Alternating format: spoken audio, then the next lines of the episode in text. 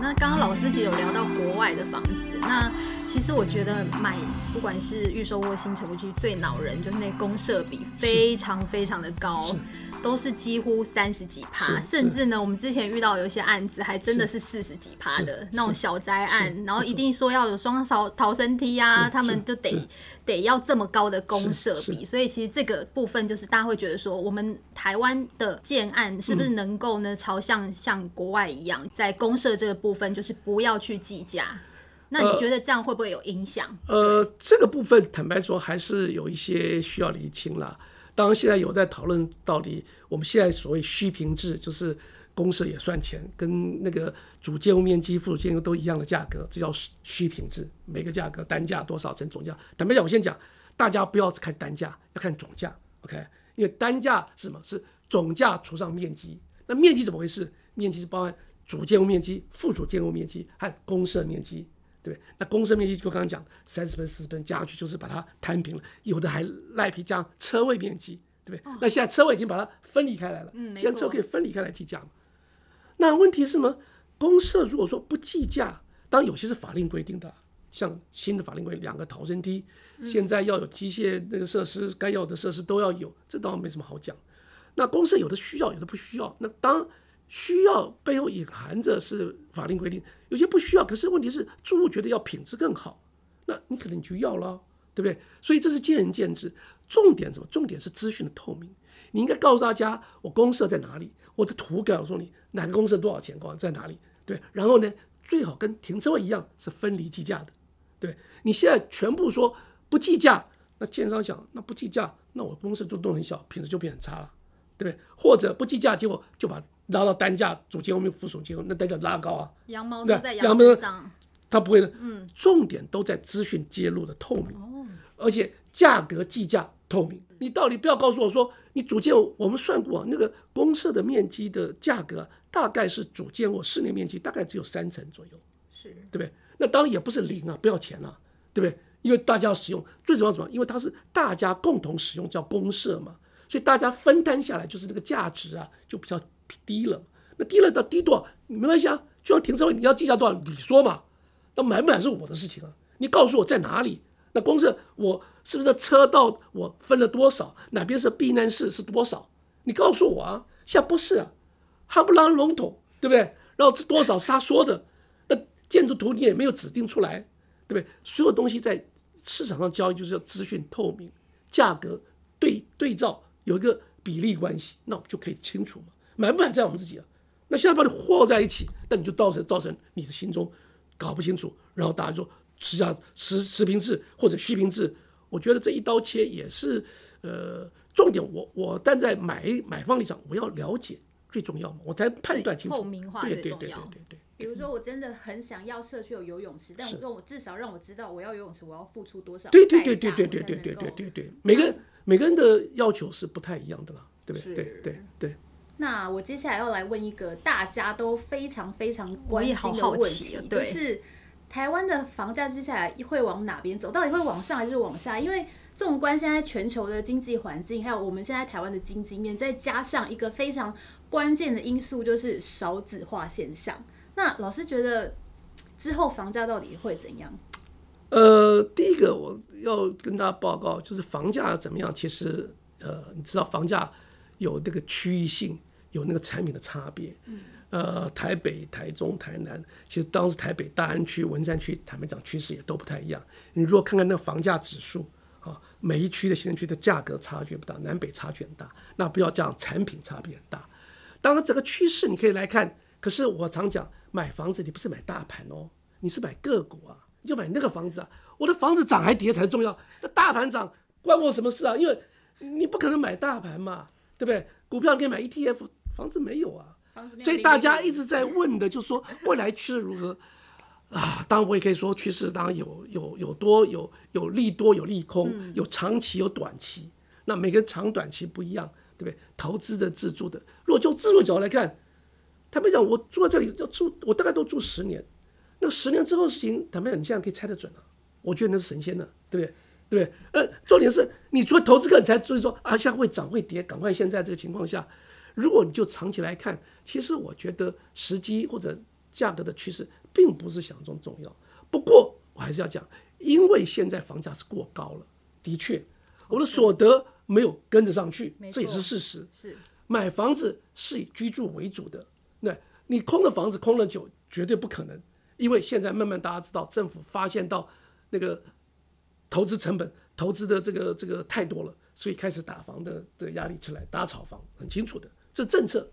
所以大概不管从税制、金融，从这个管理上，都会往这方向走。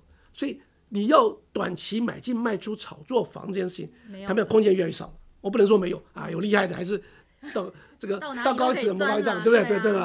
不过不过不过都是有风险的，我要告诉大家。就这个风险是很大的，所以未来的趋势大概市场上其实不太容易让你就说有炒作有炒作空间减少很多，对。然后呢，大家刚刚也讲，我们现在所得没有涨，房价在上涨的情况下，然后呢，我们的人口家户人口越来越减少，对不对？所以这里面也是个趋势。然后慢慢的利率现在当相对的低一点，没有错，资金宽松。可是十年后、五年后呢，那不会再这么低吧？就是这背后隐含的。这些东西都是慢慢使得压缩这个房价持续上涨的空间。我就举一个最简单的例子，大家看看日本，OK？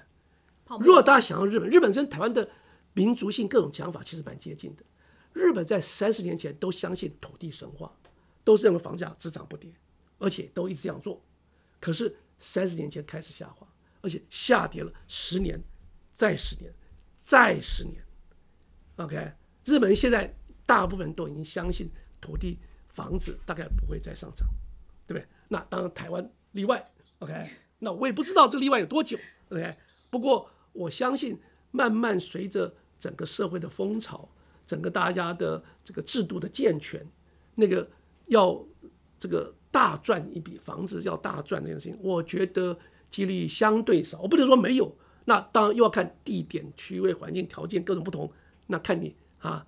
祖宗八代的命好不好吧？拜拜吧。其实我们一直也都有在我们的粉丝团，就是呼吁大家说房子不是一个商品，就是大家应该是以自住的考量去买房子才是比较恰当的。嗯，房子毕竟是拿来住的，不是拿来炒的，对，这很重要。对，所以其实刚刚老师有说到，就是炒房这一块最近也是打得很凶。对，那因为其实今年初呢，因为发生疫情之后，其实整个房地产的市场就会开始下滑。是，但是没想到台湾疫情控制还不错，加上台商啊资金回流等等的一些效应，嗯、所以没想到 Q 三 Q 四。房市突然大红。大红，那尤其是一些区域呢，甚至还有一些红单炒作的一些投机的行为，导致呢政府最近呢开始打房了。那最近除了有实价登录啊，然后还有就是呃包括一些出手打房的行为，还有另外就是央行四大限贷令。一出来之后呢，我发现其实最近市场的确是淡了一点，真的有效吗？呃。我坦白说，刚刚谈到十大登录那些东西，其实还没有立法啦，是送出去，可是会长成什么样子，我们还不知道。那财政部讲要所谓囤房税要延议调整税率调高等等，说延议中，呃，预计两年之后吧，看看情况如何。坦白讲，我对这个里面都还保留了。可是很明显的，很很很明很明显的，央行的四大这个四大政策措施啊。呃，我觉得呃非常有效，我真的这样非常有效。呃，真的，第一个，它它里面最最大的就是第一个那个用公司法人炒作这件事情，马上把你堵住。你刚刚讲说什么台商回来，那真假不知道。可是我知道有人借着公司可以这个逃税啊，比较轻啊，甚至用董监事啦，对不对？对。那贷款现贷，现贷不重要，重要什么？重要的是它的这个这个这个没有宽限期，宽限期这个。自然人第三户啊就开始变成收起宽限期，宽限期知道什么意思？就是你前面三年有的银行到六年，有甚至搞到九年，欸、让你很夸张啊，对啊，然后就变成只付利息不还本金，哇，那个还很少啊，等到你本利当然就死在那里了。啊，现在还抱歉，全部收起来，那你一拿来的地方就变，你有本领，你靠自己开始要靠自己的钱找啊，那现在这个东西一下。打死了那些投资客，然后呢，对建商也很好啊。就像什么，你土地养地的，哎，开始你你就贷款成数减少，而且收起来，你又不真的养地，我就真的不让你拿。可是更严重什么？更重要的是最后一个第四个是吧？让你余屋。过去建商啊，余屋以房养房，哦、对吧？那就是看北谁的气场嘛。大家知道，没有卖出去房子，有卖出去价格啊。啊，今天建商的资金周转成本，假设从过去可以跟银行借钱，利率又那么低，那我当然可以不不降价啊。那现在什么？哎，对不起，我收起来，只有五成。对，那你一开始小的建商，刚开始大建商没什么影响，他自然本金够厚啊。我过去赚了很多啊，我跟你比谁的气场啊？可是资金不好的小建商开始不能以房养房了，那开始什么？那只好降价。那你知道这个他一降价，你知道这里面有骨牌效应啊。那一骨牌效应，小的建商先开始降，那大的建商要不要降？那你要说你要降你不降，啊不降我就不买。然后大家说更重要，所有央行政策因为它是立即实施。现在告诉大家，现在很多人啊，哎呀，我最近签了约，后悔的要死，怎么办？措手不及啊。然后我要退退，跟对不起啊，建商，我要跟你退退退屋交这个这个纠纷就来了，对不对？所以现在退屋潮开始多了。那然后还没买房，哎，我们等一等，等一等，那叫什么？叫预期心理，是对，对。现在关键是预期心理，然后开始过去讲，我不太相信政府啊，那都是讲假的啦，对不对？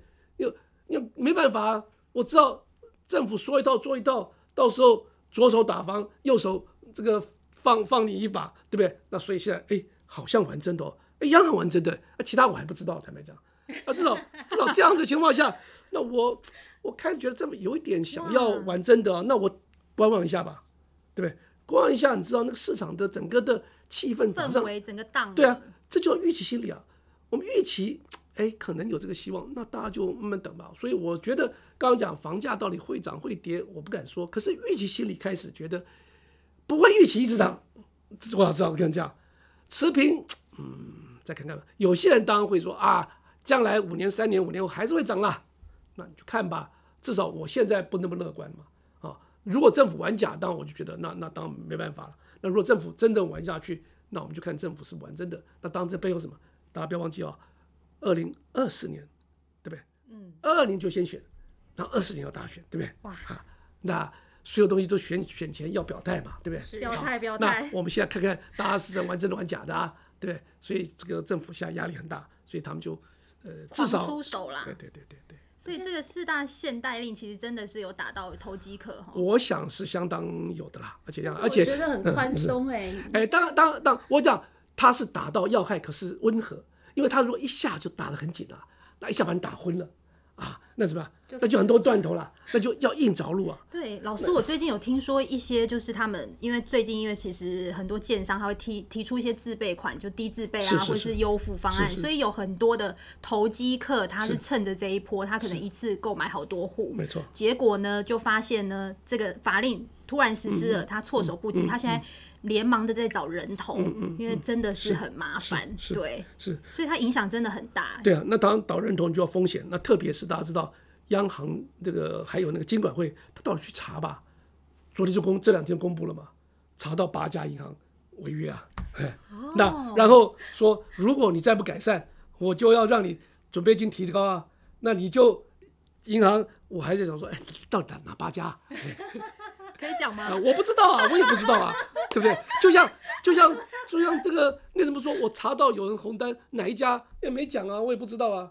所以就是我知道，没有人知道。我的意思说，大家都知道，可是他就不肯讲啊，对不对？大家都知道有啊，那隔壁那个人就是这样子啊，那个人又是这样子啊，对不对？现在就是大家知道小偷在哪里，这个这个坏人在哪里，结果只有警察不知道，那这个很奇怪啊。但是我真的觉得红单的炒作行为是非常不 OK 的。当然不 OK，真的很不行。太太，这个基本上啊，我就讲，这个基本上什么？这基本上就是欺骗嘛，骗人嘛，对不对？你没有卖那么多，就说卖那么多，那这个是叫什么？我们现在他都说啊，这个结果我在当副长那时候，二零一四年当副长，拿移送移送公平会，就说广告不实，罚个几万块，那也是不痛不痒，对不对？我们后来那个那个胖达人那个面包，就说啊，你结果是人工香精，你说用天然的。啊，我说这个不行，这个市场叫诈欺，去诈欺，胖然倒了。那我说比例原则吧，面包跟房子，面包吃不死人，那些香精这是天然人工，就是房子是我一生的积蓄，就你骗我买到这个房子，啊，买了又贵又又差又小又烂，对不对？那结果你说你没有用诈欺，坦白讲，我是觉得，哎，实在是实在不符合比例原则啦。对，那如果真的这样，那大家就知道，如果。这些奸商的诈欺行为真正被揭露出来，然后用诈欺罪来去处理，那你知道这是刑责哦，那这所有诈欺的不法所得全部要收回来啊，对不对？那大家还敢骗人吗？如果今天房地产市场没有骗人，我觉得这最重要一步吧，不是吗？对不对？所以东西我就觉得啊，什么叫做因时伤人，对不对？嗯，赚钱要赚之有道啊。结果搞了半天，房地产市场到现在了，还骗人这么多。对，你问大家，你买房，你你觉得他们骗你？我先问，我哪在？每个人心里都害怕怕的，价格也不知道，到底销售如何，刚刚不知道。那个预售屋现场广告，你也不知道真真假假。而且现场气氛气氛时候，到底是真的成交还是只是演戏而已？板板凳排了一一个二十万，你觉得怎么样？他都是我也想早早鸟卖早鸟，超早鸟。